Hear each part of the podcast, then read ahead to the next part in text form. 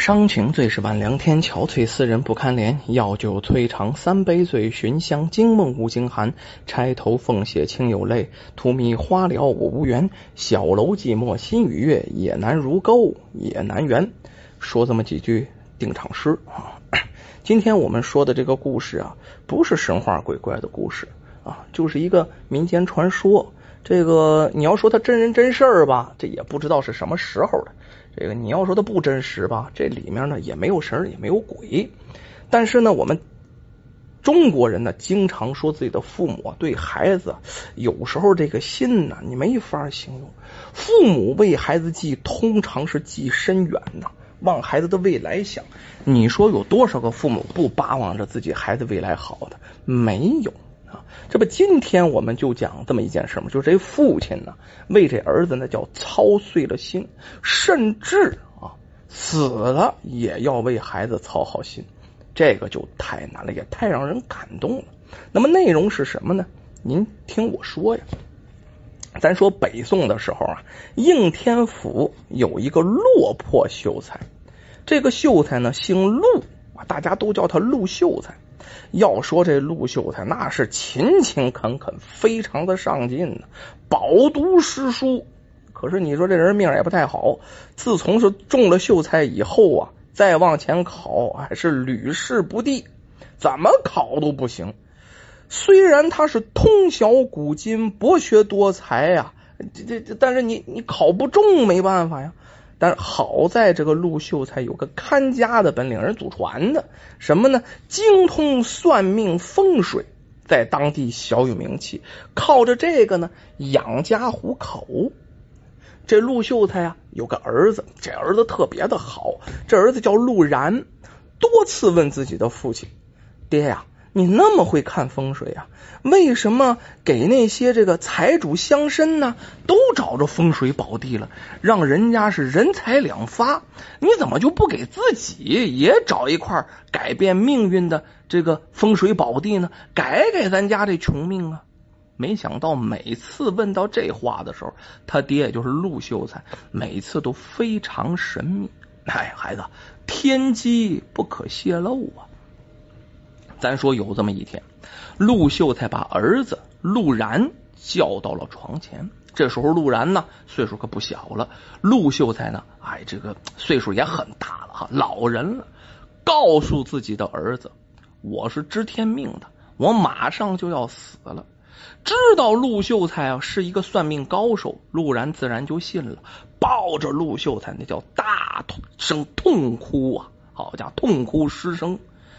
父亲呐，你不能死啊！你死了，我孤苦伶仃一个人，那可怎么办呢？娘啊，前几年已经走了呀，你可不能离开我哟！哭的这叫一伤心。这陆秀才安慰儿子：“别哭啊，这个我有很重要的话呀，跟你说，儿啊，为父是真要走了。为父这辈子。”饱读诗书，最大的梦想呢，就是为国效力，造福百姓。可是我这没这个命啊！为父最放不下、放不下的，那就是你呀。早年呢，我在功名利禄中打转，老想考取功名，没好好照顾你们娘俩，我心中有愧呀。如今呢，我这心血耗尽，写了三个锦囊。只要你在合适的时候照着锦囊上办，保证你一辈子是衣食无忧。你好了，我也没什么牵挂了。陆秀才说完呢，递给儿子三个锦囊，告诉他在自己呀死后打开一个锦囊，然后依计行事，一定不可自作主张。要说这陆秀才真是个神人呐！知道自己命不久矣啊！一天以后，还真就是咽了这口气。要说这陆然能不哭吗？爷俩相依为命啊，那哭的是不行。可是悲痛之余，想着自己父亲的话呀，那有个锦囊，我得看看是什么样子呀。于是打开锦囊，锦囊上是这样写的：“儿啊，你以前多次问为父，为何没有给自家镶一块风水宝地？”为父都没有回答你，那是因为啊，作为相士，是不能为自己谋私利的，否则会遭到天打雷劈。如今为父死了，为了你，我也顾不了那么多了。在村西头敖鹰峰的鹰嘴上，有一口天然石井。大地主王腾飞家的祖坟就在这石井后面不远的地方，那是块风水宝地呀。要说那个祖坟是风水宝地，但是跟这个石井相比，那是相差十万八千里。为父在井上 已经搭好了架子了。你把为父的棺木吊在石井半空中，你就会看到井底有无数蚂蚁涌出。这块地是出王侯将相的宝地。棺木你得吊它整三天三夜，然后。你把绳子割断，任由棺木落入井底，被蚂蚁吞噬。那个时候，你千万别哭，朝着井口磕三个响头，就算大功告成了。如果在此期间有人为难你，不要与其争吵，只需打开第二个锦囊也就罢了啊。另外，锦囊不可给第二个人看呐，切记切记。陆然是含着眼泪啊，擦着眼泪看完这锦囊上面写的东西的。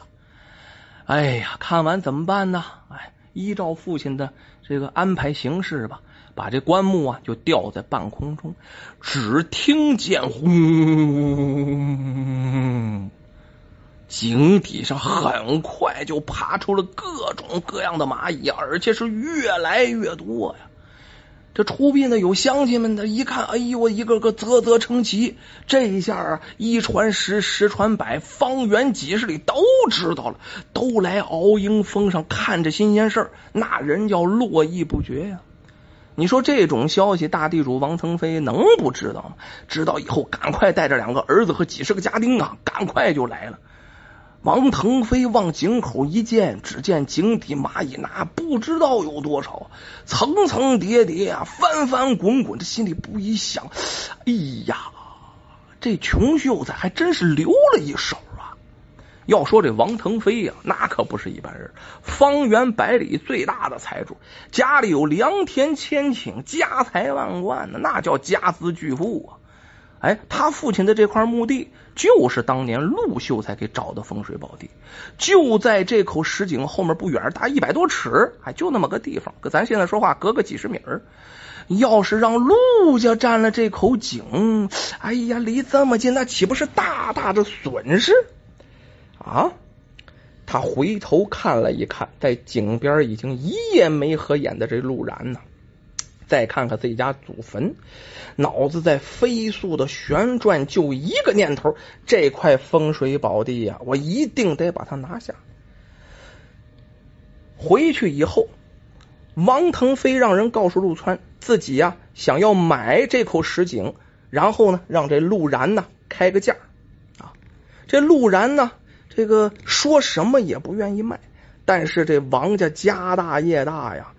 左右为难之际，这人家实在是是这个成天跟他谈的够呛，而且你你穷不与富斗啊，你打得过人家吗？啊！想起父亲第二个锦囊了，赶快吧！父亲给我出什么主意了？只见锦囊里写道：如果王腾飞想要买这口石井，不可与其争强。王家呀，财大气粗，只可小心周旋。他若托人前来，你可婉拒，并暗示要他亲自前来。等王腾飞本人来了，你就把石井送给他，同时提出三个条件：第一个，把他唯一的女儿嫁给你为妻，完婚后才可移开棺木，让出墓地；第二，陪嫁良田百亩，白银千两；第三，墓地只能给王腾飞，也就是你未来的岳父用。另外。第三个锦囊，二十年后再打开，切记切记。看完锦囊后，这陆然惊出一身冷汗呢。父亲真是料事如神呐！当然，陆然呢，按照锦囊上的计策，对王腾飞派来的人说呀：“呃，这块风水宝地是要出王侯将相的呀，呃，叫王腾飞亲自前来，我要当面把这块宝地送给他。”这王腾飞坚决没想到这事情这么顺利啊！很快，风是风，火是火的，就赶到地上，赶到这个井边上了。啊，这陆然呢就提了这三个要求，看王腾飞还是在犹豫，然后陆然就加了把火。要说这陆然也不是白人，也非常聪明。呃，我爱慕令千金呢，已经很久了。至于要钱要田，也是为了令千金跟我不至于受苦，不是？而且这块墓地呀，也是给您用了后，主要还是惠及您的子孙。令千金也是其中之一呀，那样我也能沾光。岳父大人，您说是吗？要说这王腾飞呀，也不是白人，能挣那么多钱，脑子慢吗？不慢。心里一想，说的都在理呀。然后再看看陆然，那长得也是相貌堂堂，一表人才。于是想了一想，一咬牙，一跺脚，哎呀！就答应了三个条件呢，只不过呀，这个爱女王慧林呐，一直是自己心里的这个一块肉，有点舍不得呀。但是为了王家子孙后代，那叫什么？一咬牙一跺脚，忍痛割爱。王腾飞就赶快匆匆忙忙就办了婚礼了，把女儿王慧林就嫁给了陆然。话说这王慧林可不是等闲女子，长得漂亮。而且呢，这个还挺会撒娇。这个洞房花烛夜呀，哎，这也是自己丈夫了，软磨硬泡啊，那甜言蜜语说的，直拿小拳拳捶胸口。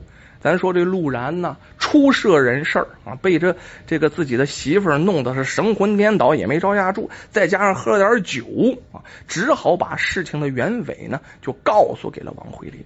啊，然后就把这第一个锦囊也得看了，然后一再强调啊，这块墓地呀肯定是后人能出王侯将相的呀，只是限于迫于无奈，权宜之计，没办法，只能这样。要说这王慧林从小娇生惯养啊，从来也没怕过谁，天是王大，他是王二，自己家里哥哥啊，父母全都宠着他呀。可是这会儿，中国女性的传统美德他，本性不坏，嫁鸡随鸡，嫁狗随狗啊。我这自己已经嫁给陆家了，我就是陆家的人呢啊。这个公公虽然死了，但是出了这么一个啊好地方，一块好地，那给公公用，那是对我们是有好处的。那就是我爸找块风水宝地，不有的是吗？还用不着，还是先想着陆家为好。于是啊，就趁着这陆然熟睡之后，要说这王慧林胆儿也挺大哈，自己偷偷摸摸就上了山了，然后拿个小刀就把那绳子给割断了。第二天可惹了祸了啊！王腾飞还有陆然和众乡亲吹吹打打上来一关呢，一了关，我好把这个这个风水宝地让给你。谁知到了井旁全愣住了，只见偌大的棺木早已被蚂蚁啃得所剩无几呀！啊吓得这王腾飞呀，体如筛糠，气得浑身力抖。反过身来以后，啪，一个大耳雷子啊！啊你这个挨千刀了，你就这样戏耍老夫？这一巴掌打的谁？当然是陆然了。这陆然莫名其妙啊，刚要开口解释，这时候旁边笑嘻嘻的王慧林也是他媳妇冲上来，挡在两人中间。爹爹，绳子是我割的啊！你要打打我吧。要搁平常，王腾飞对着女儿那一个手指头不敢碰哦，一句重话都不敢说哦。就这时候可不一样了，好家伙，吃了他的心都有，上去扬手啪一巴掌，大声喊呐：“从今天开始，你没有我这个爹！”好家伙，真没这个爹了。他说到还真做到了，怎么回事啊？这风水宝地丢了，这王腾飞一直心神不宁啊。总觉得有什么事能发生，闷闷不乐，把以前的老病啊啊，什么感冒、脚气啊、痔疮全给勾上来了。这些病划拉到一起，还没两天驾鹤西游去了。咱说这爹一没了，王慧林俩哥哥那都是贪得无厌之辈呀。他爹一死，这俩兄弟啊，你爹之前不说了吗？不要你这个妹妹，那咱就断去兄妹之情。这也要不管他妹妹了，把父母送给妹妹的田呢、钱呢，全都抢回来了。人家家里有人呢，你动不过人家。从此之后，哎呦喂，陆然和王慧林呐，那可遭了罪了，那叫贫困交加呀。那日子是又穷又苦啊。可是呢，他们一直就那么坚持。为什么？风水宝地他们占了呀。他们一直在等待儿子封侯拜相那一天，哈，那将是何等荣耀！虽然生活一直很贫苦啊，但是呢，他们心中有希望。两口子那叫任劳任怨啊，成天就培养着儿子。要说呀，皇天不负有心人，哎，陆然和王慧林的儿子什么时候二十二岁的时候？高中状元，这老两口喜极而泣呀，那哭的不行。儿子锦衣还乡那一天，两口子啊，悄悄声声的把儿子叫进府里，说：“你祖父你没见过，你祖父料事如神呐，他曾经啊留下第三个锦囊，如今二十年的期限已到了。”都二十多了，我们赶快把第三个锦囊打开吧。这仨锦囊，第三个那当宝贝，那是藏起来的。陆然从墙角挖了半天，挖出一个包的严严实实、里三层外三层锦囊，哆里哆嗦把锦囊打开了。锦囊上是怎么写的？儿啊，时隔二十年，不知道你们还会不会记得为父的第三个锦囊？无论你现在过着富裕还是贫穷不堪的生活，此时已经是盖棺定论了。其实这个世界上根本没有什么风水宝地。为了你，为父临死之前设了一个局呀。我知道世人都很贪婪呐，都想不劳而获，获得祖先的保佑，得到神仙的眷顾，所以才有了算命。看八字看风水，你问为父为何不给自己找一块风水宝地发家致富？我只能暗自苦笑，连我的孩子都想这样走捷径，而不是脚踏实地，可见世人愚昧和贪婪呐。你也许会为为什么要吊上一口棺木？井底就涌出那么多蚂蚁，而且越来越多。其实这一切都是我精心设计的。为父把井底铺上石头，两侧挖上巨大的洞，洞上设了两个小阀门，然后四处寻找蚂蚁呀，哎，放到两侧的洞里。阀门和上面的支架相连，只要上面。挂上超过一定重量的物体，阀门就会自动打开，蚂蚁从阀门当中涌出，自然你们就看到井底翻翻腾腾的无数蚂蚁了。因为人性的贪婪，我知道王腾飞一定会想方设法得到这块风水宝地呀。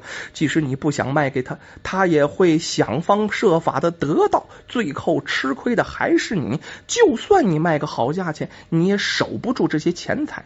就好比一个小孩守着一大堆金银，肯定会有人来抢啊。所以最好的办法就是你娶了他的女儿，这样你不仅得到了钱，还得到了势。啊，如此你便今生无忧了。但是我知道啊，你是个本分的人呐，一定会遵照为父的锦囊去做。但有可能把持不住，把秘密告诉王慧林呐。如果真是这样。那为父留给你们的就是一个坚定的信念，你们的儿子一定会有大出息。这样，即使再苦再累，你们也会坚持下去。如果孩子成才，固然是好啊；如果没成才，等你们打开锦囊的时候，也就释然了。我为你做的只有这么多了，孩子，孩子们，祝你好运。看完这儿。鲁然，他媳妇儿还有他的儿子，早已泪流满面呐，对着井口的方向深深的跪下，然后磕了头，感谢自己的父亲为自己的儿子以及儿子的儿子以继深远。